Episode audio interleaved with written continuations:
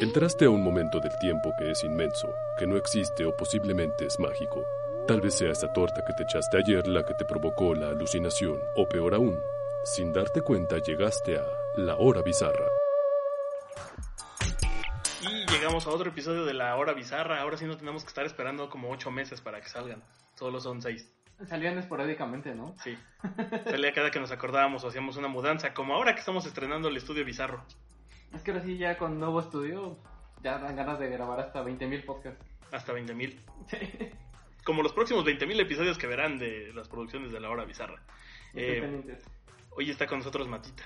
Hola, hola, mucho gusto. Me recordarán de episodios también, de episodios de podcast de, producidos por Víctor y Laura Bizarra como Fritanga TV, que todavía no sale, pero... Pero hablamos en el futuro. Pero lo veremos en el futuro. Y el ya conocidísimo eh, temático que que está en stand-by, como siempre que hay una mudanza grande o que alguien se muda, de alguien de los integrantes de, de Fritanga se muda, eh, hay un break en la temporada, entonces ahorita estamos en, en, ese acomodo. Ya, ya casi lo arreglamos. En cuanto terminemos de armar las piezas de Pi, después de cómo quedó. Ah. Bueno, no hablemos de cosas desagradables ahorita. Quedó todo fragmentado. Quedó fragmentado. Eh, bueno, pues hoy vamos a hablar en la hora bizarra de dos temas eh, súper interesantes. Este, el primero es el efecto Mandela. Ay, el, el, efecto Mandela. Doctor Mata, ¿puede contarnos qué es el efecto Mandela, por favor? Pues mira, el diccionario lo define como, bueno, básicamente es este efecto en el que la gente o la, la sociedad el, la comunidad o varias, varios grupos de personas recuerdan un evento del pasado como que sucedió de cierta forma, pero en realidad eh, sucedió de otra forma.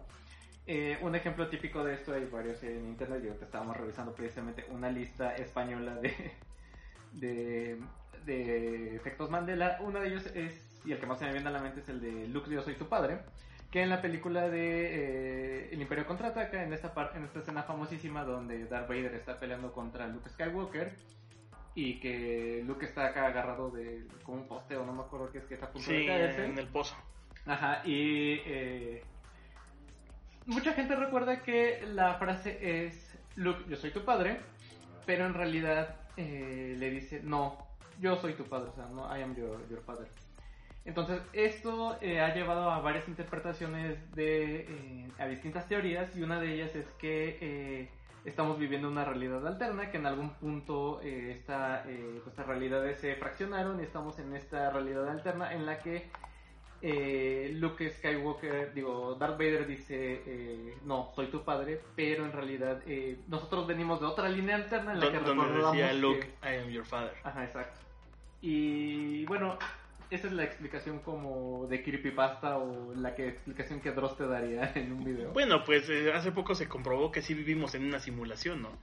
Por ahí estaba viendo también un video precisamente de estos de, efecto Mandela que eh, alguien dice que ya ves que estaba esta teoría de los mayas que se iba a acabar el mundo en el 2012 y que no pasó nada.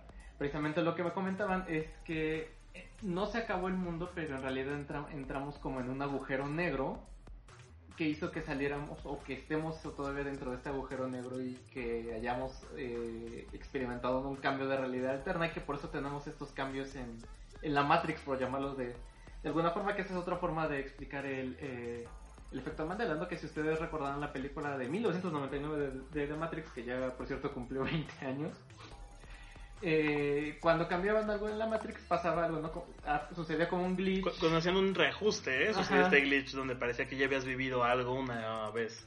Ajá, que en la... Los explican como los déjà vu son cuando... Cuando tienes un déjà vu es que cambiaron algo en la, en la Matrix. Pero también sirve para explicar esto del efecto Mandela, ¿no? De que recordaste eh, algo que, que, era de otra forma, pero que en realidad a la hora de revisarlo eh, resulta que, que no era así. Y pues eh, creo que me faltó mencionar que se llama efecto Mandela.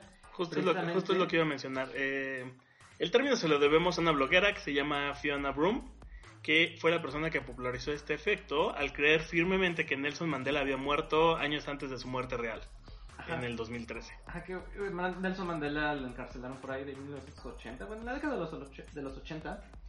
Y que mucha gente recordó que, o recuerda que él murió en prisión cuando en realidad no. Él salió, ¿no? Salió, fue presidente de, de Sudáfrica e incluso ya está, murió hasta el 2013 me parece. Pero está cañón, porque además lo acabas de decir, fue presidente, o sea, no es como que salió Ajá. y se murió poquito después o ya no hizo nada. O sea, fue una, una figura pública que estuvo eh, presente todo este tiempo y, y- y sí, o sea, el, el efecto se llama así porque mucha gente jura que él se murió en los 80. Así es.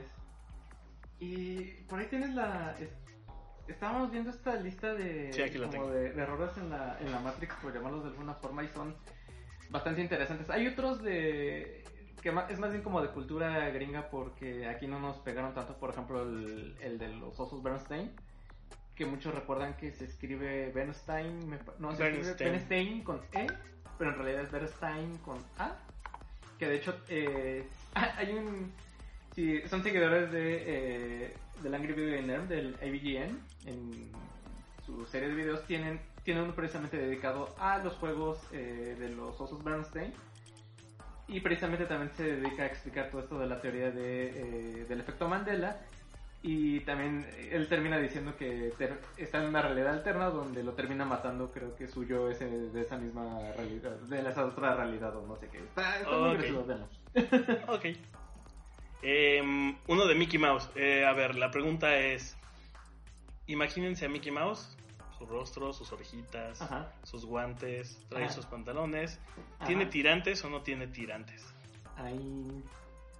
¿Les decimos la respuesta tan, o que tan, se.? tan, tan. Si usted dijo tiene tirantes, pues Ajá. le aseguro que está equivocado porque Mickey no lleva tirantes. Yo creo que la confusión viene de que tiene en sus pantaloncitos tiene como botoncitos amarillos, pero no están sosteniendo nada.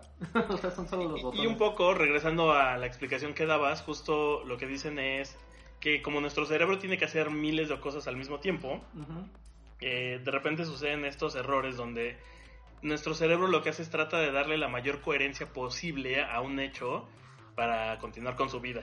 Entonces pasan estas cosas como por ejemplo, tiene ah, pues si tiene botones, pues seguramente tenía tirantes y ya, eso, eso es congruente con el mundo como lo conocemos y por eso creo que así es Mickey.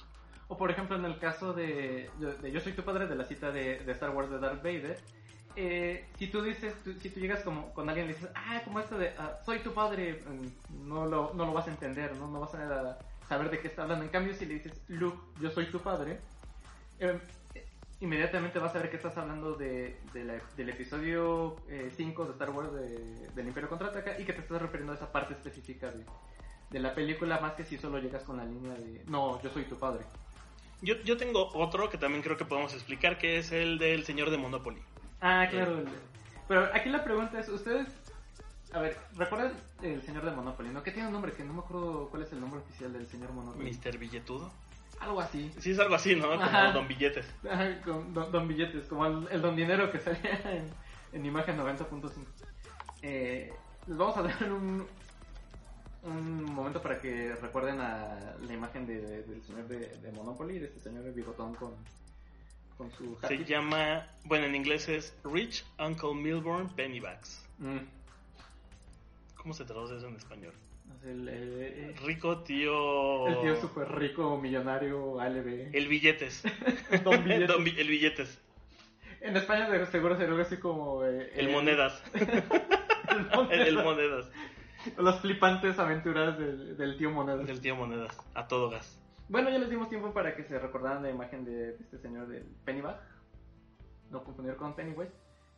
La pregunta es, ¿tiene o, no tiene monóculo, no? Eh, si la pregunta es, ¿tiene o no tiene monóculo? Y la respuesta es, no, no tiene monóculo. Y yo creo que todo esto viene por esta ilustración que es de New Yorker, fue la primera que me acordé, donde sale un hombre con sombrero de copa, un hombre de clase alta, que sostiene un monóculo. Y si te fijas en todas las caricaturas que normalmente ponen a un hombre de clase alta que usa un sombrero, tiene un monóculo. Entonces creo que de ahí viene la idea de que eh, Mr. Billetes tiene un monóculo.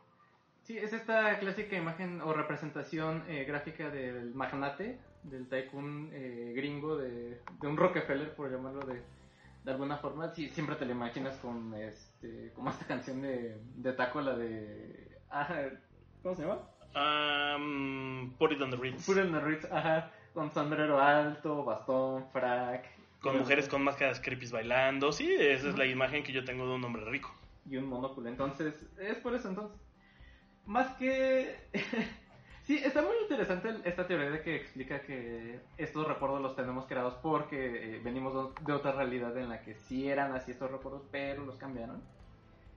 Sin embargo, eh, me parece que creo que es más fácil o más sencillo explicarlos a través de estos fenómenos. ¿no? incluso que también, eh, sin ir más lejos, o sea, ¿cuántas veces no has fabricado recuerdos de tu infancia o de tu adolescencia que no pasaron de esa forma, pero que los recuerdas que, que así pasaron? ¿no? Incluso muchas veces, muchas de las anécdotas ahí se van construyendo, ¿no? Cada vez que las vas relatando, les vas, les vas agregando cosas o quitando cosas y las vas aderezando precisamente para que sean más o menos interesantes y es ahí donde empiezas a tú a, recordar que las cosas pasaron ya de la forma... O sea, te estás empezando a, creer tus mentiras hasta cierto punto.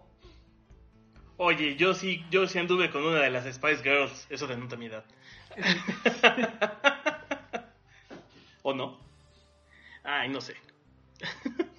Pero sí está interesante. me, gusta la teoría de, me gusta la teoría de, que es una realidad alterna porque sirve como para guion de buena película de ciencia ficción. Para que ya dejemos de hacer películas de, oh, enviaron a mi clon a matarme. Otra vez. Como esta película de, la última que salió de Will Smith, ¿no? De Proyecto Gemini. Ajá. Que habían, todos eran, todos los super soldados eran de Will Smith, ¿no? Pero aparte dicen que, el guion lo, lo enlataron un tiempo porque no había, porque no había la tecnología para para grabarlo en su momento. Ah. Que igual se ve bien pinche, es como, güey, puedes haber usado maquillaje y no pasa nada. Sí, el, el Will Smith CGI se ve bien, bien horrible, se ve bien feo. Pues es que ya está viejo. Ya que tiene, ya está cincuentón. Yo creo que esta película, si lo hubieran grabado en los 90, como dices, o en principios de los 2000, creo que hubiera pegado. Que, que mira, para tener 50 tampoco se ve mal, pero creo que es parte del gen de los negros. Mm, Perdonen si los ofende, pero es cierto. O sea, los negros, como los japoneses, eh, cuando son viejos es así como de, ah, se ven bien, bien, se ven normal, normal, normal, hasta que en algún punto es como, y switchean. De hecho, hay un meme, ¿no? De, está una, la foto de una imagen, están varias personas, eh, sobre todo mujeres japonesas, van poniendo su edad, su edad, su edad, y todas se ven iguales, iguales, iguales, hasta que llega como a las de 80 años y de repente se ve. Ya es, ya es chaparrita y tiene bigote. Y arrugada. Exacto. Este, por, ah, por ejemplo, hablando de eso, el otro día me sorprendí porque estaba viendo Bones, ¿se acuerdan de esta serie? De una médica forense y así, y que salía, que, salía el otro protagonista era el güey que salía en Ángel. Ese güey tiene 50 años y se ve igual, güey, o sea, ojalá me viera así a los 50 años. Hablando de cuando actores que se ven como si no tuvieran esa edad. Porque viven en una realidad alterna. Y, bueno, para cerrar un poco esto del efecto Mandela, yo tengo uno que no sé si contaron, ¿no? El de Queen. ¿Cómo termina la canción de We Are the Champions? Sí, yo te. Haciendo un ejercicio de conciencia, yo te decía que acababa con el riff de guitarra. O sea, con el solo de guitarra. Y, yo mencioné que terminaba con Of the World. Ajá. Aquí, aquí tú tienes una teoría, ¿no? Y que de hecho muchas personas sí también se van, como tú dices, eh, con la versión de que termina con Of the World. Que técnicamente si nos referimos estrictamente a que si la canción termina, o que si Freddie Mercury termina de cantar con esa frase, entonces es un sí. Pero en realidad la canción, digamos, la grabación de estudio sí termina con el riff de guitarra. La grabación de estudio termina con el riff de guitarra. Y nada más para que lo escuchen, voy a poner esa última parte de la versión en vivo.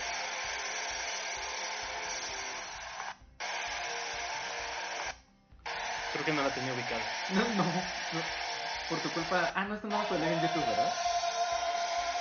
Ah. ¿Escuchó, no? Ajá.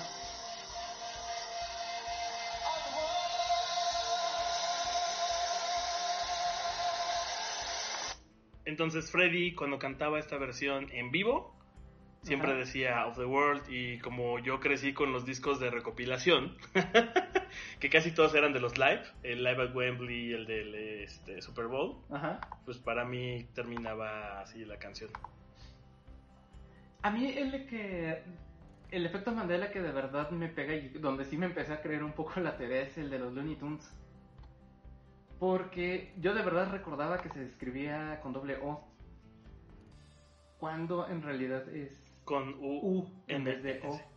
Y por algún motivo pensé que era, eh, o sea, que solo en México los, o en Latinoamérica los conocíamos como Toons con la U porque bueno, por este hecho de que la O en, en inglés se pronuncia como U y por eso aquí los habían tropicalizado a Toons, pero resulta que en inglés mismo el original es Toons con U. Entonces de ahí no sé, de este caso en específico no sé de dónde se haya creado esa confusión de que sea con O. Yo creo que por, por fonética, ¿no? Es probable. Es probable por fonética. Y además tiene sentido que sean tunes porque antes eran Merry Melodies. Ajá. Y Merry Melodies eran más, ¿cómo decirlo? Más suaves, más ñoñas las caricaturas. Y ya cuando eran Looney Tunes ya eran más locos. Ujuju. Más, más locochones. Más locochones, dijo el tío.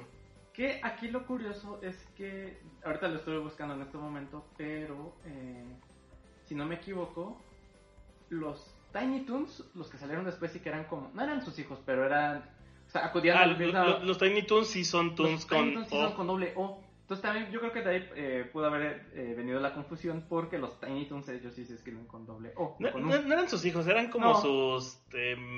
ah, ¿Cómo eran decirlo? sus alumnos, eran sus Eran pupilos. sus... Sí, Ajá, entonces, porque iban según a la Universidad Acme, donde les enseñaban a hacer todas estas bromas que hacían los originales Looney Tunes y estaban este, desde Box Bunny hasta el mono de Tasmania y el Coyote Willy y todos ellos, y tenían a sus aprendices, que eran estos eh, chamaquillos que... la verdad yo le tengo un poco de odio a los Animaniacs. ¿Por qué? Porque siento que por culpa de los Animaniacs ya no le quisieron dar más a los, Looney- a los Tiny Toons. Sí, Y a mí me gustan más los Tiny Toons que los Sí, a mí Animaniacs. también estoy de acuerdo contigo. Ambos son muy buenas caricaturas, pero los Tiny Toons de, de verdad que tenían muy buenos momentos. Ay, los Tiny Toons eran genial. Y cuando hacían parodias de películas y las historias de terror o cuando están de vacaciones, Ajá. Eran, eran muy buenos. Aparte, o sea, en ese tiempo te reías porque la situación era cagada y no le entendías, pero te daba como risa. Ajá. Y ahora que los ves ya entiendes la- las referencias pop de ese tiempo porque eras muy chico para entenderlas y era como de, ah, qué cagado, estaban hablando de tal personaje. O, para nuestro caso, eh, muchas de las referencias eran muy, obviamente, de Estados Unidos y de cosas que nosotros no veíamos Ajá. porque en ese tiempo la tele era más restringida. Y entonces hablaban como de personajes de la tele que hoy ya ubicas y que en ese tiempo era como de, ah, no sé quién es, pero se ve bien cagado. Sí, la verdad es que era una caricatura muy adelantada a su, a su época. O sea, muy pionera de los ya ahorita que tenemos cosas como Adventure Time y... Pero es que ahora ya son bastante, ¿cómo decirlo? Creepies. Ajá. Pero, o sea, siento que, o sea, los güeyes que ahorita están haciendo cosas como Adventure Time, Steven Universe y todas estas caricaturas, precisamente toda esa inspiración viene desde caricaturas como los Tiny Toons o Animaniacs, por ejemplo. Bueno, ¿Cómo te digo? Mm, Eso no me parece correcto. mm, dijo la Marge, la, la Marge, la Marjorie Bouvier. Em, y bueno, pues eso, ese es el efecto Mandela. ¿Tienen algún otro que les ha pasado? A mí me pasa todo el tiempo. De vu sí es efectos Mandela, no tanto. Sí, Deja Vu es más común. Ajá. De sí, y en algún momento hablaremos de... Y esto ya entra más en un terreno, llamémoslo paranormal si quieren, pero cuando vas a un lugar y sientes que ya has estado ahí. y te mueves y dices, ah, aquí debe de haber X cosa, y sí está ahí X cosa que estabas buscando. Sí, luego hablaremos de ese tema también. Eh, y luego tenemos otro que es eh, lo que a mí me gusta denominar como el proyecto Ninja 3000, mejor conocido como la teoría Simpson. ¿Por qué Ninja 3000? Mm, Para que suene atractivo, para que la gente en este momento ponga atención y diga, dijo Ninja y 3000, 3000. algo va a pasar. Ese, ese hombre asiático va a hacer algo. Eh, como bien saben, y los que no sepan, pues sería raro que no sepan, eh, los Simpson a lo largo del tiempo han emitido muchos episodios en los cuales hacen distintos Uf. gags Y muchos de esos gags de repente se han convertido eh, en realidad. Uno de los, de los que fue más conocido en estas últimas, en estos últimos años fue el del presidente Trump. Porque Sí. en su momento, cuando Lisa eh, ven el futuro y ven que Lisa va a ser presidente, menciona que la, la administración pasada fue la administración del presidente Trump, que en ese tiempo él era un conductor de tele, millonario, muy excéntrico como lo es ahora, y que nadie hubiera imaginado en la vida que ese güey iba a llegar a la presidencia. Exacto, y que el, el gaja ahí es que lo deja eh, Trump en la bancarrota. Eh, Deja el país en la quiebra. Entonces, si esto es eh, verdadero, la siguiente, el siguiente presidente de Estados Unidos de América tendría que ser Una Lisa mujer. Simpson. Va a tener que ser Lisa Simpson. No, no cualquier mujer, Lisa Simpson en específico. Estaba viendo una explicación de por qué es... Bueno, aquí vamos a empezar a hablar de, de lo magnífico y de lo grandes escritores que tiene atrás eh, y los guionistas que tiene eh, Los Simpson como, como programa de televisión y que no es gente cualquiera, sino es gente que está súper bien informada, que está al día en las noticias y que está actualizada en muchos temas, no solo eh, de actualidad, sino también en temas científicos, como lo vamos a ver un poquito más adelante. Y es que precisamente estaba viendo que eh, justo cuando salió, un poquito antes de que saliera al aire este episodio de Los Simpsons, que fue como por ahí del... Creo que es de la temporada 10, me parece, donde este, eh, se imaginan el, futuro de, de, Lisa como presidente, que es este, creo que es Bart va a una cabaña india, bueno, a un casino indio y empiezan a, a revelar como su futuro, si no me equivoco, es este capítulo.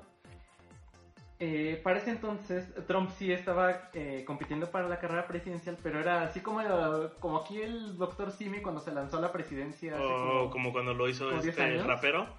Ajá. Kanye West. Ándale, pero, o sea, que era así como... Temporada 11, capítulo 17. Que era como así de que, ay, sí, como una anécdota donde decía, sí, resulta que Donald Trump se lanzó como candidato, ¿no? Pero pues era como el tercero o cuarto candidato del, del partido y fue nada más en una región, región en específica. Entonces, alguien vio esta noticia y dijo, ah, estaría cagado que Donald Trump llegara a ser presidente, ¿no? Entonces, por eso hicieron el viaje. Y o resulta que... Vaya, ya estarás contento, amigo. Ajá que la realidad superó la ficción y que sí, que Donald Trump llegó a la presidencia, ¿no? Porque en ese entonces, ay, sí, ¿quién es un, ¿quién es un personaje así súper nefasto que podría llegar a ser presidente? Sí, ah, ya, ya, era nefasto en esas Ajá. dices, bueno, pues Donald Trump, ¿no? Y es como si en este... no sé, no sé quién sería un, un símil adecuado para, para la actualidad. O sea, si dijeras, no sé, quién podría ser presidente en un futuro, en este momento, y resulta que esa figura presidente sí llegara a ser eh, presidente. Mm, estaba viendo algunos de los otros momentos. Eh, hay uno de, de, Game of Thrones, ese no me lo sabía. ¿Que también predicen el futuro? Ajá. Que predijeron qué pasaría en el episodio número 8 de Game of Thrones. Ajá. Es que eh, también, ya siendo eh, un poquito honestos y críticos, como que muchas de las referencias están medio super estiradísimas y dice... Ah, muchas sí. Medio forzadas, por ejemplo, lo de las videollamadas, dices, bueno, está bien es una tendencia que se venía manejando ya en ese entonces y que era muy probable que... Pero por ejemplo, otra que mencionan que fue como muy exacta fue la de eh, el pasaje de autobús de 9 dólares a Nueva York. Ah. ¿Cuál es la...? Eso, que cuando van a Nueva York justo Dice, pero si es que, que es cuando Bart dice, pero si es barato, nueve, nueve morlacos yo invito. Ah, sí. Ajá, y que resultó que sí fue una tarifa real que existió después, que fue como una promoción para ir a Nueva York y costaba nueve dólares el pasaje. Otro de los eh, más exactos que han, eh, según predicho, es el, creo que un premio Nobel de Economía. Este, ya no lo tengo tan presente porque es de los episodios recientes como de la temporada, como por ahí del 2000 2014-2015 más o menos, salió este capítulo en el que están eh, los amigos de Lisa, están Lisa, Martin, Milhouse y no me acuerdo quién más viendo eh, la entrega de los premios Nobel. Eh, Martin hace como su, Martin hace como su quiniela de quiénes son los, los ganadores o quién predice que podrán ganar el premio Nobel. Y está este premio Nobel de Economía, está, este, está escrito. Y resulta que este cuate sí ganó el premio Nobel como seis años después. Y aquí la razón detrás de esto es que precisamente, como les comento, los guionistas son tan buenos, o los escritores... Son tan ñoños. Son tan ñoños que, eh, o al menos hicieron una buena investigación, que los nombres que pusieron en esta quiniela que está, que llama Martin, eh, sí son eh, personajes o que muy probablemente puedan estar nominados para recibir un Nobel, ¿no? Y que sí, aquí la tiras, bueno, sí, ok, eh, le atinaron a este personaje que sí ganó el Nobel, pero le atinaron como seis años después, o sea, ni siquiera fue que inmediatamente haya ganado el Nobel. Y que, eh, o sea, de todos los nombres que escribieron, solo le atinaron a, uno, por decirlo de alguna forma, ¿no? Ve, es mejor rating que Nostradamus. Eso sí, ¿eh? Y se acaba de caer mi teléfono, a ver si no se rompió. Esperamos que no. Sí, porque también eh, de estas profecías de Nostradamus. Ay, que no pudiste predecir eso. No, eso no. Ay, no, las profecías de Nostradamus. O sea, la verdad es que si nos vamos a tener, vamos a tener que elegir un profeta, los Simpsons son más divertidos y han sido más precisos. Y han tenido más errores, que es cierto, eso también hay que, decirlo. O sea, está muy curioso que eh, solo nos fijemos en los aciertos, pero también, en, por ejemplo, ya es 2020 y no tenemos robots caminando o, Ah, pero habla- hablando de, por ejemplo, ese episodio, eh, o árbol- árbol- árboles virtuales. el tour de los Rolling Stones. El tour de los Rolling Stones. Y ese, estaba, ese sí está medio así de, ok, la atinaron al año y aquí van a regresar. Ajá. y en silla de ruedas, casi, casi. Y en silla de ruedas. Este. Pero ah, los robots, ya, no. Es que me da risa ese chiste porque según... Ni siquiera es que hayan predicho los robots, o sea, solo son los robots que están atendiendo en las bibliotecas públicas, ¿no? Que bueno, todavía a lo mejor distamos un poquito de verlos como tal, pero pues ya tenemos servicios automatizados en bibliotecas. Pero me da risa porque ese eh, gag empieza según con eh, hombres de hojalata caminando como si fueran robots y es que en realidad van a una audición del Mago de Oz. Sí. Y, y los robots no, no tienen sentimientos y cuando lloran se queman porque obviamente se mojan. Es- ay, qué buenos son esos episodios. El punto es que justo hay una explicación como para cada una de estas eh, situaciones, pero de fondo eh, la teoría que yo le comentaba a Mata es, eh, como él lo ha mencionado un par de veces, eh, muchos de estos guionistas son matemáticos. De hecho, uno de los principales es también el guionista principal de Futurama, quien en Futurama ha hecho muchas aportaciones que si lo ves con el ojo crítico de un ñoño o de un científico, está cagado porque casi todo, todo lo que sucede en Futurama, todos los fundamentos, por muy ridículos que suenen, son, son, son fundamentos reales científicos. Eh, desde el cómo tendrían que viajar a la luna, hasta cosas como hay un episodio donde explican cómo, cómo es que viajan a través del espacio.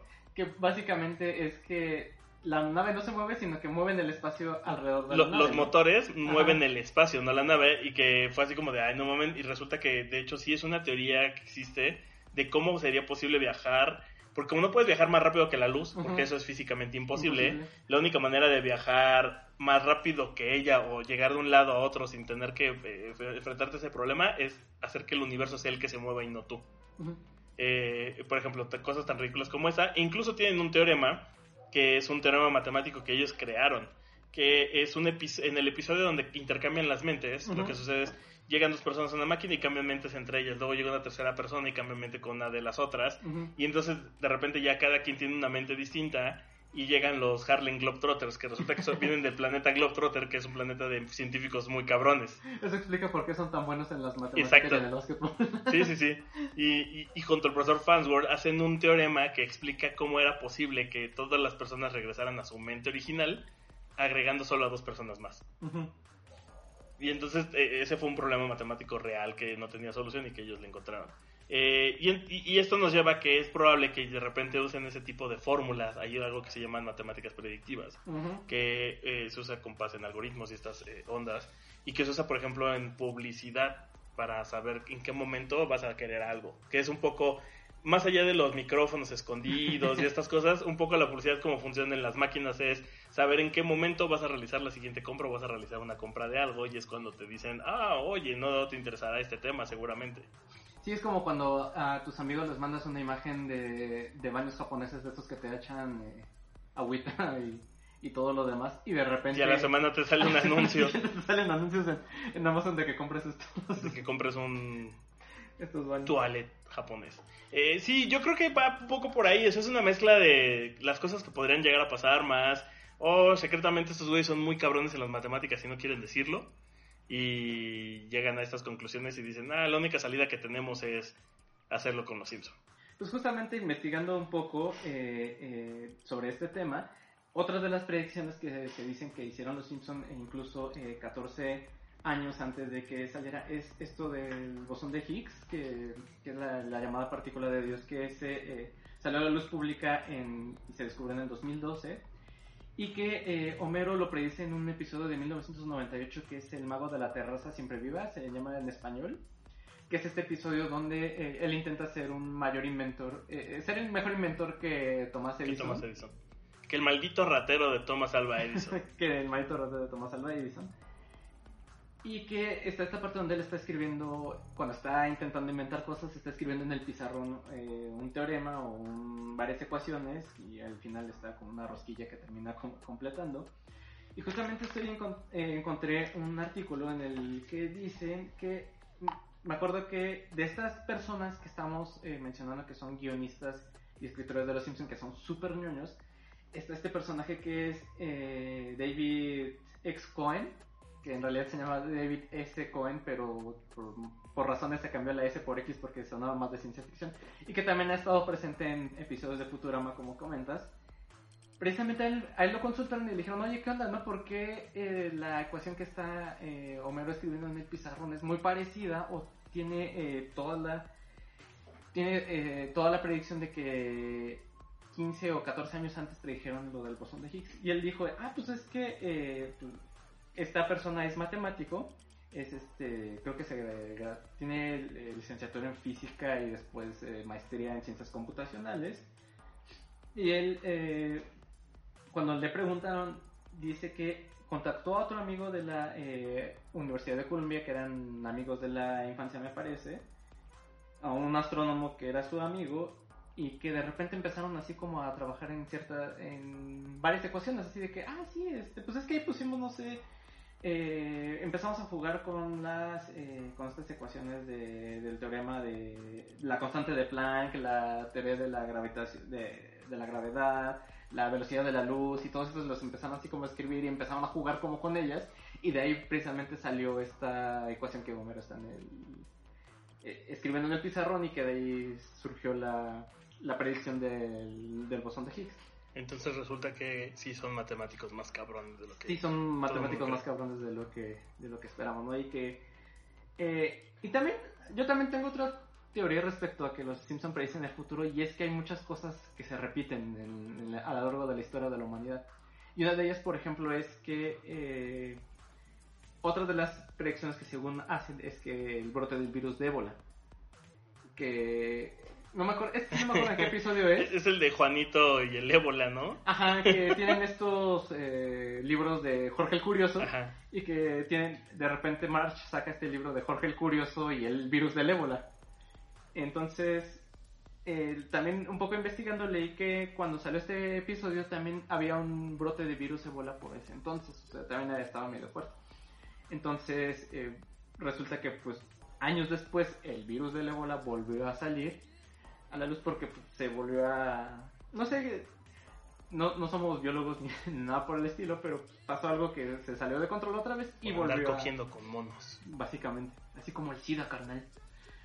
Y pues volvió a salir a la luz pública el ébola, ¿no? De ahí que... Eh, o sea, es probable que no sé, dentro de 20, 30 años igual también vuelva a haber otro brote de virus ébola y otra vez se vuelve a hablar de esta... Los Simpsons lo predijeron tres veces. sí. Está ese y el que me da el que más risa me da es el de los. Y el que.